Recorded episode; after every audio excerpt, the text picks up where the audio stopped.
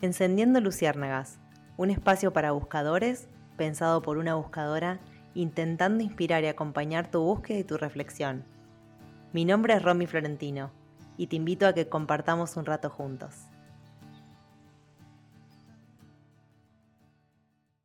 Si estuviera a punto de partir de este mundo y me pidieran una última frase para dejarle a los que quedan, diría, sé vos mismo. Según mi propia experiencia, no hay cosa que te haga sentir más feliz y libre que ser auténtico. Esto requiere, como comentaba en el capítulo anterior, parar y tomarte el tiempo para conocerte, escucharte, desarrollar tu autoempatía. También requiere coraje y confianza para aceptar que no todas las personas van a aceptarte tal como sos, porque probablemente, siendo vos mismo, dispares emociones, recuerdos, impulsos en otros que tendrán que ver más con ellos que con vos. Y probablemente no podamos ni conocerlos de antemano, ni evitarlos, sin dejar de ser fieles a nosotros mismos.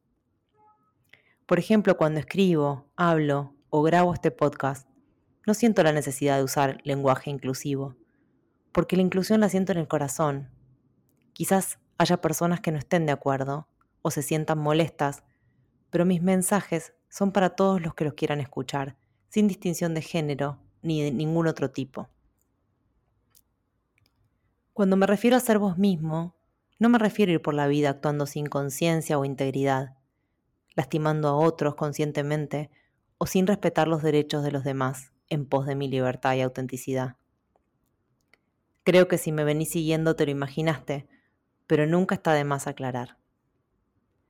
Doy por sentado que todos los que se interesan por mi contenido tenemos buenas intenciones y que nos guía el amor. Y si no es así, sabe que todos tenemos la capacidad de ser y actuar desde ese lugar. Y se siente lindo. Acá es donde creo se da una gran confusión, porque muchos de nosotros alguna vez pensamos que amar y hacer felices a otros era dejar de ser nosotros mismos, dejar nuestras necesidades de lado, desconectar de nuestras emociones y meternos en un automático para no sentir el dolor de ir en contra de lo que nosotros somos y realmente queremos. También probablemente te haya pasado que por pertenecer a un determinado grupo, aceptaste hacer cosas sin siquiera preguntarte si te sentías cómodo con eso o si era una necesidad que vos también tenías. Yo fui así durante mucho tiempo y vengo transitando el proceso de conocerme y poner en práctica esto que les comparto de la autenticidad, la autoempatía, tomarme el tiempo para reflexionar. Y también aceptar que haya gente que no me quiera o que no le guste lo que hago o lo que digo. Para esto me sirve mucho exponerme a distintas experiencias en lugares nuevos, con gente nueva, y así construir un laboratorio donde yo misma soy el objeto de estudio.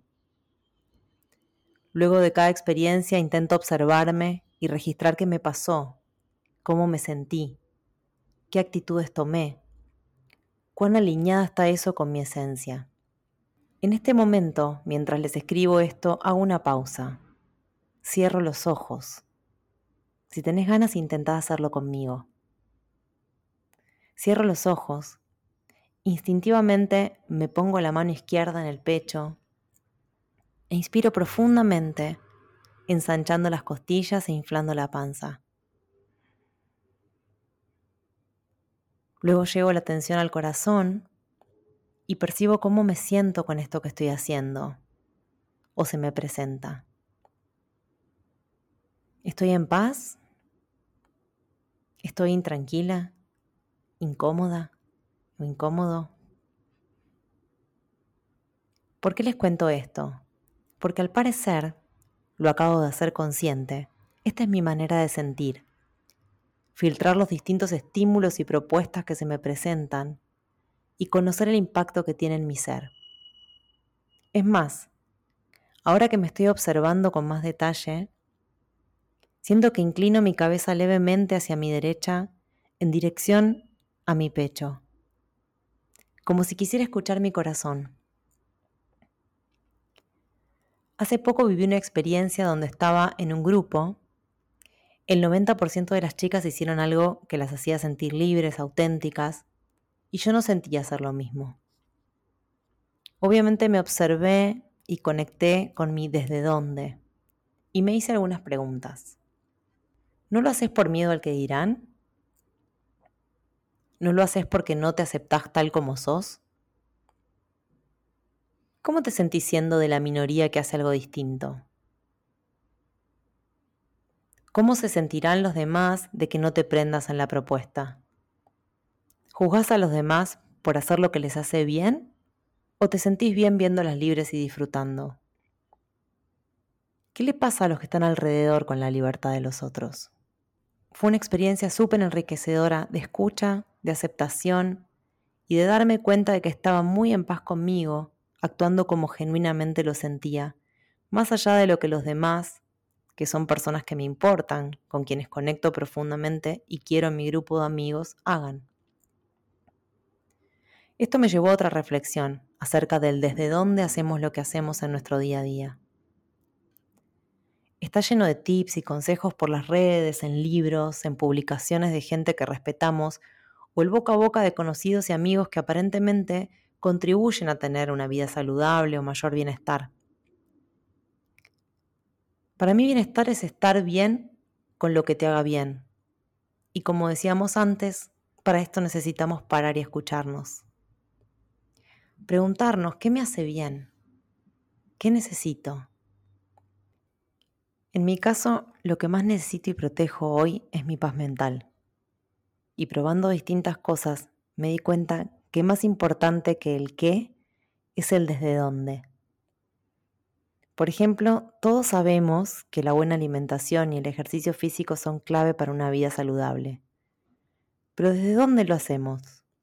¿Desde un lugar que contribuye al disfrute y a la paz mental? ¿Y bien presentes con eso que queremos lograr? o es de un lugar obsesivo, de perfeccionismo, para encajar, que genera más presión al punto de convertirse en un castigo encubierto. No me refiero a que no sea necesario tener disciplina, sino que observemos desde qué lugar hacemos lo que hacemos y qué nos decimos, por ejemplo, si algún día no podemos sostenerlo. Vivir en la naturaleza también puede contribuir al bienestar, todos lo sabemos. Pero otra vez, ¿Desde qué lugar lo hago? ¿Traslado mi vida de locura de ciudad al paraíso y lo veo por la ventana? ¿O redefino mis hábitos y tiempos para conectar, fluir con el lugar y alcanzar aquello que fui a buscar? En mi caso, lo que me da paz mental es encontrar espacios de silencio conmigo, conectar con mi fuerza y flexibilidad haciendo yoga, pilates, saliendo a correr al parque conectar con mi alegría, espontaneidad y mi libertad bailando libre en mi casa o jugando al clown. Conectar con la magia de la creación y el asombro estando 100% presente en la naturaleza. Conocer y sentir el poder sanador de los alimentos comiendo colorido y siendo consciente de los nutrientes que incorporo en cada comida. O de los que no incorporo también conectar con gente hermosa con quienes no necesito coraza, tanto en lo personal como en lo laboral. Siento hacer un paréntesis acá y darle un poco más de espacio a este punto y compartirles con una experiencia concreta lo que es para mí la gente con la que no necesito coraza. Lo sentí muy fuerte este fin de año y nació este término en mí. No necesitar coraza es esa sensación de que podés ser vos al 100%, y no necesitas defenderte de nada. Sin haberlos visto antes, solo necesitas unos minutos para saber que esas personas van a aceptarte con tus luces y tus sombras. Son personas con quienes convivís cuatro días y no sabes ni qué edad tienen, ni cómo está compuesta su familia, ni su poder adquisitivo, ni de qué trabajan. Las etiquetas no son necesarias porque la conexión es de otro lugar y las charlas espontáneas son en su gran mayoría profundas como quizás nunca antes las tuviste con tu círculo íntimo. En conclusión, sea lo que sea que te haga sentir bien y ser auténtico y conectado con tu corazón, creo que es por ahí el camino. Antes de cerrar, te invito a hacer una reflexión. ¿Pensaste alguna vez qué necesitas? ¿Desde qué lugar haces lo que haces o tomas decisiones en tu vida? ¿Qué de todo lo que se te presenta está en conexión con tu esencia? ¿Intentaste conectar con tu intuición y los mensajes que te quiere dar tu corazón? Nos vemos pronto. Abrazo. Si querés acompañarme, podés suscribirte en iTunes o SoundCloud buscando Encendiendo Luciérnagas. También en romiflorentino.com, donde podés bajar los episodios que voy a ir subiendo. Y si crees que algún buscador amigo puede llegar a servirle o interesarle, pasa la voz. Te espero en el próximo destino.